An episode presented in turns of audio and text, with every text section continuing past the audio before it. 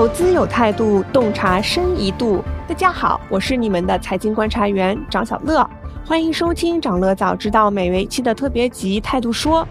在这档全新的对谈节目中，我们将请来财经领域的重磅嘉宾，和你们一起拆解宏观经济前沿行业里的那些为什么，以及它是如何发生的。态度说，期待你的收听。今天第一集，我们请来了一位专家沈伟泽，来给我们详细讲讲要如何全面的理解美国加息和它的影响。伟泽老师呢，目前任职于华泰国际 FOF 部门，之前在招银国际等机构任职，对于量化投研、宏观经济都有非常扎实的见解和经验。伟泽老师您好，欢迎做客长乐早知道的态度说特别节目。主持人好，这个各位听众朋友们大家好。嗯，首先呢，我们想先跟您简单的讨论一下关于加息这个概念啊。其实我们也关注到，就是五月初啊，美联储又宣布加息了百分之零点二五，那已经是美联储自去年三月以来的第十次加息了，也是今年的第三次加息。嗯，同时呢，也是零七年十月以来达到的最高的一个水平，累计加息的幅度有百分之五。那请伟泽老师呢，跟大家聊一聊美联储本次加息的一个主要原因是什么呢？好的，从这个原因来看呢，其实本次的这个它的这个通胀啊，还是一个。主要的一个原因，这次的这个美联储的连续加息啊，还是这个之前通过一定的放水，导致了它这个在过去的这个通货膨胀太严重了。美联储是在这个二零年的这个三月十五号呢，是宣布将这个联邦基金利率呢一度降至这个零到零点二五 percent，也就是说是这个零利率。这还不算完，更重要的是呢，在这个基本上是一周以后啊，美联储呢宣布开启一个这个无限量、无底线的一个 QE。就如果说呢，这个普通的 QE 呢是这个开闸放水，那么这次的这个无限的 QE 啊，基本上就可以看作是这个凿背泄洪了。而在这个美国开始加息的这个三月呢，这个美国通货膨胀率是高达百分之八点五啊，是在一个很高的水平了。而这个高通胀率呢，在民众身上呢，就会体会到是物价上涨，尤其是叠加这个俄乌冲突、俄乌战争的一个影响后呢，这个由于这个俄罗斯跟乌克兰处于一个战争状态啊，这个包括这个西方国家呢是实施了各种制裁，特别是对它的这个石油以及这个大宗商品进行了一个制裁。导致了这块呢有一个价格飙升，随着价格飙涨和这个能源的价格飙涨呢，推升了整个全社会的一个运行成本，同时呢再加上整个这个运输成本的上升，导致了这个民众他的这个实体感受还是很差的。所以说呢，这个总结来看呢，不管说是为了这个缓解通货膨胀，还是说为了维持美元的它的一个很强的统治地位呢，其实说这个美联储的加息呢都是可以预见的，并且呢，接下来呢还是很可能会保持高位，直到说这个通胀呢有效的缓解，或者说彻底结束。明白。那像这样比较明显的一个加息周期，美国历史上曾经发生过多少次呢？分别是发生在什么时段？它这个美国历史上呢，应该来说，这个自一九七零年以来啊，这个比较显著的这个加息周期呢，总共有九次，包括其实像这个八十年代、九十年代、二十一世纪初、二十一世纪一零年代，其实基本上是这个每隔五到十年啊，就会有一回。那从背景来看，这九次加息是不是不太一样？您是不是可以再详细的跟我们分析一下，就是其中的相同和不同之处？啊，从这个相同的因素来看呢，这个基本上它的开始原因啊，其实都是由于这个社会上的这个通胀高企，并且伴随着有可能伴随着这个社会上的这个经济过热的一个现象。同时呢，它这个这个结束原因啊，还是都是比较相近的。这九次加息呢，基本上都是在这个失业率反弹，或者说这个在通胀得到这个有效控制的时候呢，来进行一个结束。从幅度来看呢，这个九次加息呢也是各有差别。最大值呢应该是在这个八十年代，它是达到了这个十点五 percent。像这个最小值呢是仅应该是有这个一点七五 percent。本轮呢也是达到了五个 percent。也是属于一个相对来说加息幅度很快的一个加息情况了。同时呢，这个加息周期结束时的这个静态利率水平呢，也是会千差万别了。像最大值呢是在八十年代也是达到了百分之二十，但最小值呢是仅为这个百分之二点五。嗯。那您前面其实也有提到过，说本轮现在已经是呃第十二个月了。那您觉得现在处于一个什么样的阶段呢？因为其实我们看到说市场上已经有一些机构啊，他们已经在预期，嗯，说五月中将会是最后一次加息了。那您觉得参照历史的规律，这个加息终结的原因是什么呢？哪些指标可以看出来加息是趋向终结的呢？哎，好的，那我们可能还要再回到这个美联储它这个目标来看。其实美联储呢，本质上是有两个目标的。第一个呢，是让这个经济啊保持一个适当的一个通胀区间，即这个百分之二到百分之三的水平。第二个呢，也是让这个失业率呢保持在这个百分之五以下。所以说呢，结合这个目标呢，我们也可以发现呢，它一般来说会有这个四个指标来衡量这个加息是否得到终结。第一个呢，也就是这个失业率，就是否这个劳动力市场仍然强劲。同时呢，这个假如说这个失业率呢从这个低位回升呢，是有可能会导致这个加息终结的。第二个呢，也是这个呃通胀指标了，实际上包括 CPI 以及这个核心 PCE 呢，它得到了一个有效控制，或者说这个上行整个风险呢，它会显著降低。第三个呢，也是这个去呃看这个工业生产呢是否会有一个放缓的现象，同时呢，再结合这个 GDP 的这个季度环比呢是否有这个大幅下跌，尤其是这个个人的这个消费支出呢是否有一个放缓的现象。通过这些指标呢，可以去判断这个加息是否趋向终结。嗯，那我们再拿这一次的美联储加息和之前就是历史上的几次加息，我们再来做一个对比。您觉得这一轮是有哪一些嗯比较不同的特征吗？哎，好的，咱们看这次事件中，像这个美联储在硅谷银行事件中啊，之后迅速就开启了一个这个紧急贷款计划，也就是说我们这个俗称的这个 BTFP。为这个美国银行业提供这个不限量的支持，啊，应该来说，我们据统计发现，从这个三月份到现在，美联储呢已经放出去了这个超过四千多亿，来去救助全美出现问题的银行。也就是说呢，在这个过去一年，美联储进行了这个缩表了一年，缩了大概超六千亿美元，结果呢，在这个事件后啊，一下子就放出了四千多亿。所以说，在这一轮过后啊，这个美联储呢又进行了一个扩表，现在就在一个比较矛盾的时期了。就是说，这个整个问题的起源在于这个加息，在于放水，在于这个流动性匮乏，但同时呢，又似乎只能通过更多的放水去解决这个问题。啊，当然，这个具体到这次加息周期跟这个之前的加息周期来看呢，啊，本次加息周期啊启动速度还是相对比较晚的。像整个这个 CPI 呢超百分之八之后呢才进行一个启动。同时呢，这个加息的斜率跟幅度啊，是在这个呃九十中是相对居前的。只有发生在这个二十世纪七八十年代这个第一轮和第二轮加息周期呢，才能与之媲美。嗯。您前面是有提到一个当前的经济状况可能是更接近就是第一轮和第二轮的一个加息周期。那当时呢，其实就是美联储是为了应对石油危机引发的一个通胀实施的这个大幅的加息。那后来就导致了经济就是有发生严重的衰退。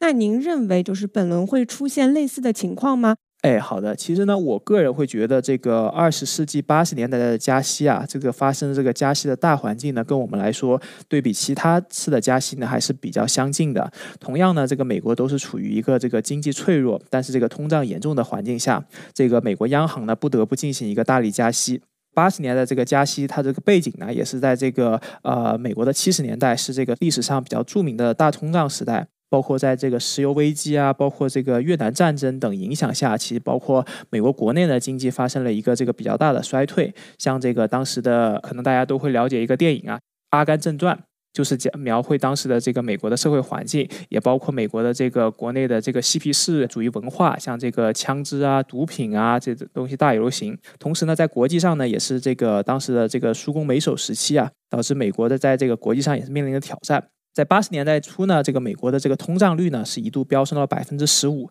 应该来看呢，比这个现在这个疫情后的这次通胀还要严重很多。当时的这个美联储这个温和的治理通胀手段啊，已经是不再管用了。于是，在这个通胀这个居高不下的时期呢，这个当时的美联储主席也是这个现在特别备受尊敬的一位呢，就是保罗沃尔克啊上台了。在这个七八年呢，这个沃尔克先生上台之后呢，这个八十年代啊，美国就暴力加息到百分之二十。当然呢，我们回过来看呢，这个整个加息的这个呃代价呢是也是巨大的，像这个地产呐，还有这个能源啊价格均发生了一个暴跌。与此同时呢，美这个美国经济啊，在八二年呢快速进入一个衰退的轨道。在这一轮的这个加息叠加这个衰退的这个呃背景下呢，其实美国在八十年代呢就发生了这个长达十年的这个储贷危机。所以说呢，在八十年代初的时候呢，在这个高利率带来的这个高资金成本的一个环境下呢，其实一大批的这个储贷银行呢就陷入了一个巨额亏损，一下子呢就倒闭了这个好几百家银行。当然，这个美国政府啊也是就马上开始在救助，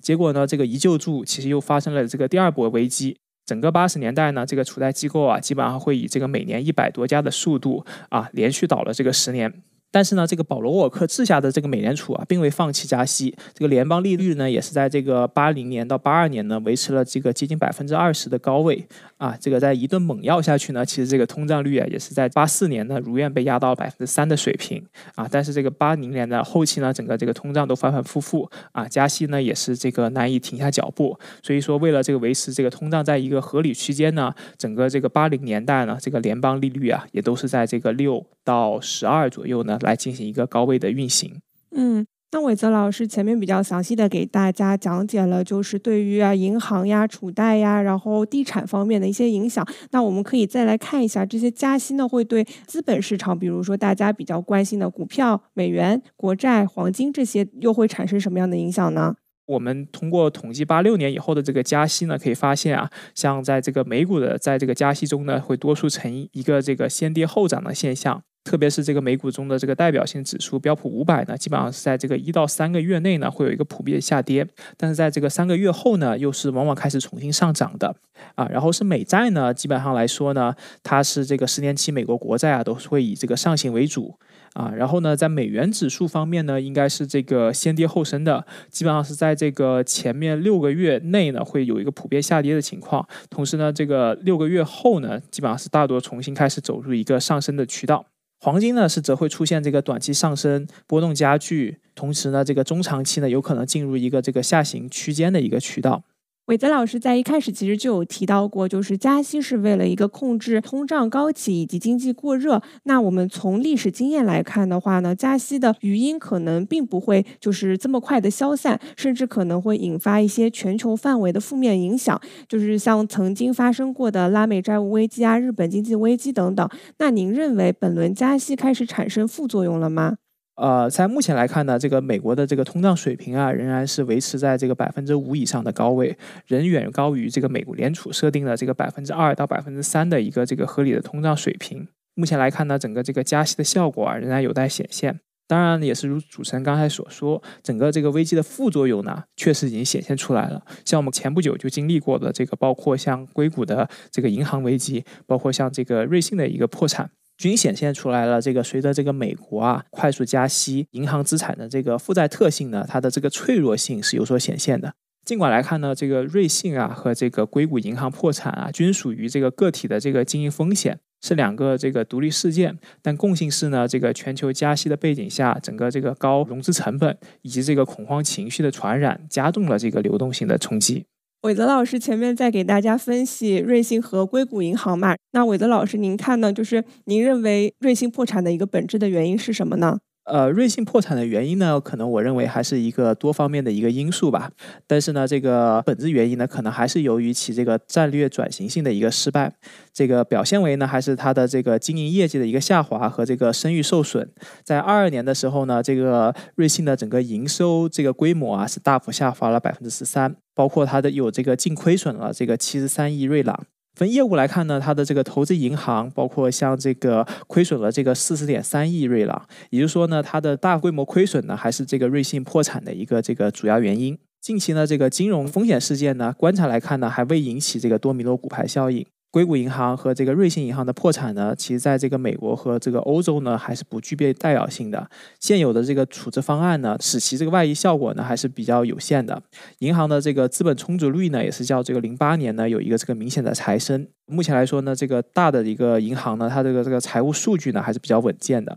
市场的这个恐慌情绪呢，我们也看到，在这个随着一个月的平息后呢，也是开始有所稳起。后续当然关注重点呢，还是在这个中小银行啊，它的这个负债端的压力和这个资产端的企业到这个商业地产，再到这个中小银行的一个风险链条。那除了我们现在在聊的银行危机之外呢，您认为加息还会对哪些领域是会带来潜在影响的？好的，这个快速加息呢，是会对这个美国啊，就刚刚我们所说啊，这个美国这个地产领域啊，造成一个很大的影响。这个美国住宅的这个房贷泡沫呢，目前来说呢，已经在这个新一轮的高峰了。目前这个美国房价呢，是较这个零八年呢这个泡沫化它翻了一倍。主要原因呢，还是这个疫情期间这个放水啊，大部分都是流到了房贷里。而在这个放水前呢，这个产生的房贷呢，也都被打包成了这个 MBS 的这个金融产品，变成了这个大小银行以及这个美联储手中的资产。但随着呢，这个现在这个利率上行，美国房价下跌，以这个呃房贷的这个再融资困难呢，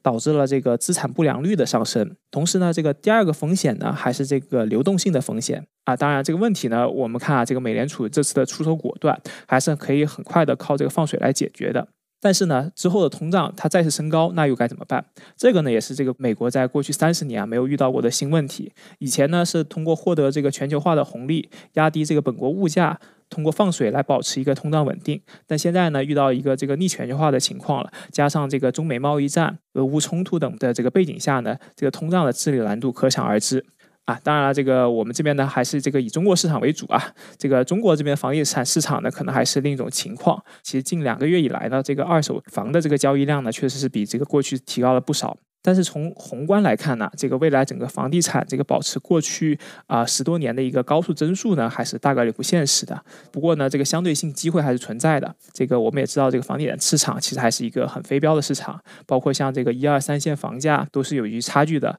伟泽老师也是挺懂听众的心声的，给我们讲解了很多关于房地产这方面的影响。但中国的财政货币政策还是比较稳健的，是有一个比较坚实稳定的基础。是有看到之前上个月的新闻吧？就是全球财富管理论坛上面，中国银行行长刘金也表示说，人民币资产越发显示出投资价值，也愈发体现出全球资产避风港的一个作用。那为什么会这么说呢？就是韦泽老师能给大家解释一下吗？为什么会说中国资产是拥有避风港功能的？这个像我们这个内部呢，会使用一个这个模型啊，叫是这个美林时钟模型。它的这个模型呢，其实就是说会表明啊，在这个不同经济周期下，它的这个不同国家它的这个大类资产的一个表现。在我们这个观察这个从二零年以后的这个中国这个市场的演绎发现呢，可以说是这个中国市场啊是经历过这个复苏、过热、复苏再衰退四个阶段。同时呢，会预计在这个二三年呢，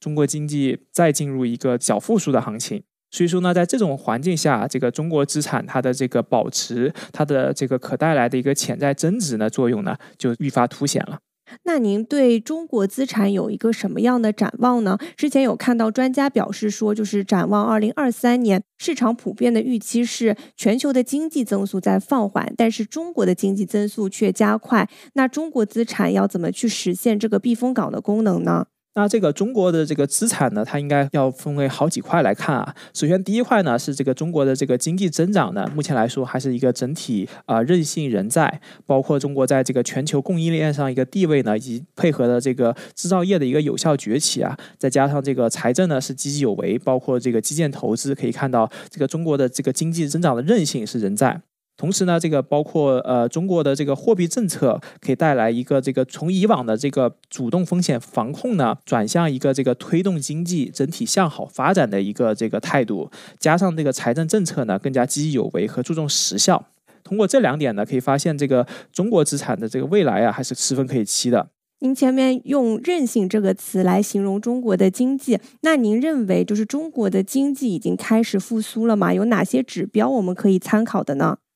那这个比较经典的指标呢，就应该来说是这个所谓的这个三驾马车了。这个国民经济的三驾马车呢，一般来说呢是指这个投资、消费和出口三者呢都是一个对于呃经济增长和这个复苏的一个这个重要性的参考指标。同时，我们可以看到啊，在这个呃国际货币基金组织呢 （IMF） 呢，也是在这个今年对这个二三年的这个中国经济啊，给了一个这个呃五点二的一个 GDP 的增长，相较于美国呢是仅这个一点六呢，以及这个世界范围内的一个二点八的这个经济增长，这个中国经济增长呢可能将会远好于、远优于呢这个世界的这个其他地方。目前来看呢，这个相对领先的这个货币政策啊，还是能够转换到整个这个实体经济的表现上来的。所以说啊，对于这个未来一段时间的这个经济复苏呢，还是一个大概率向好的。其实呢，包括我们从一些身边的指标来看，像这个酒店的入住率啊，这个假期的出行啊，还有这个飞机的这个起价这个降次的观察来看呢，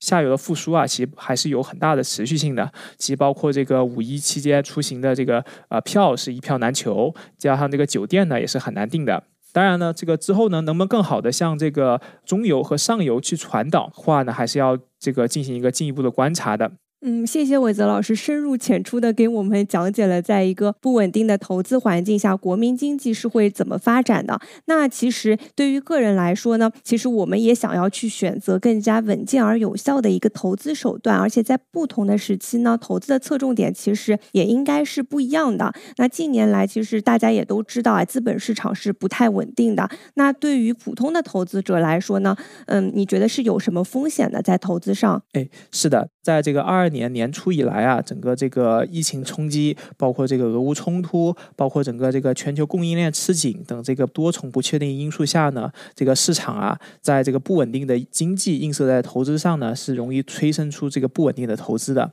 包括在这个近期，整个这个权益市场的指数呢，有一个这个大幅调整，各行业的指数呢是波动加剧，特别是这个像公募基金呢，部分公募基金会回撤明显。除部分这个 CTA 的这个产品受益于这个通胀预期以外呢，像这个私募行业的这个各个策略呢，均是以跌为主。个别的这个百亿私募的产品呢，也都是会有这个触及平仓线的新闻呢，也是屡见报端。那从投资的风格上来看，您觉得是有哪些不同的模式和路径？可以给我们举举例子吗？好的，从不同模式来看呢，一般来说，主流的会有两种模式。第一种呢，也是这个追逐热点，同时呢是追逐一个这个短期业绩抢眼的一个这个产品。第二个呢，也是这个呃拥抱价值，来有一个这个行稳致远，并且这个基金净值稳步向上的一个产品。当然，这个具体例子呢是可以参照这个世界上最著名的投资者这个巴菲特，他的这个伯克希尔哈撒韦公司呢，也是在这个二零年到这个二零二三年呢，能给投资者带来一个稳步的这个回报。而这个当时这个二零年呢，这个比较火热的这个呃 c a s t l Woods 这个木头姐呢和他的这个 ARKK 基金呢，在这个二零年到二一年初呢，经历了一个这个很大的一个涨幅后呢，也是在这个随后经历了一个比较剧烈的震荡，再加上一个比较剧烈的回撤。目前来说呢，尽管在二一年初的时候，这个木头姐啊这个远胜了这个巴菲特的表现，但是呢，这个来到现在，在这个二三年这个时间节点上呢，这个巴菲特的表现呢，也可以看到是远超于木头姐的。嗯，谢谢伟泽老师的讲解。那节目今天到这里呢，也就进入尾声啦。感谢沈老师今天非常详细的给大家讲解了关于美国加息的概念啊、历史背景啊，以及它的全球影响，还有我们普通投资者应该如何选择稳健有效的投资手段。谢谢伟泽老师。那感谢大家的收听，态度说下集再见。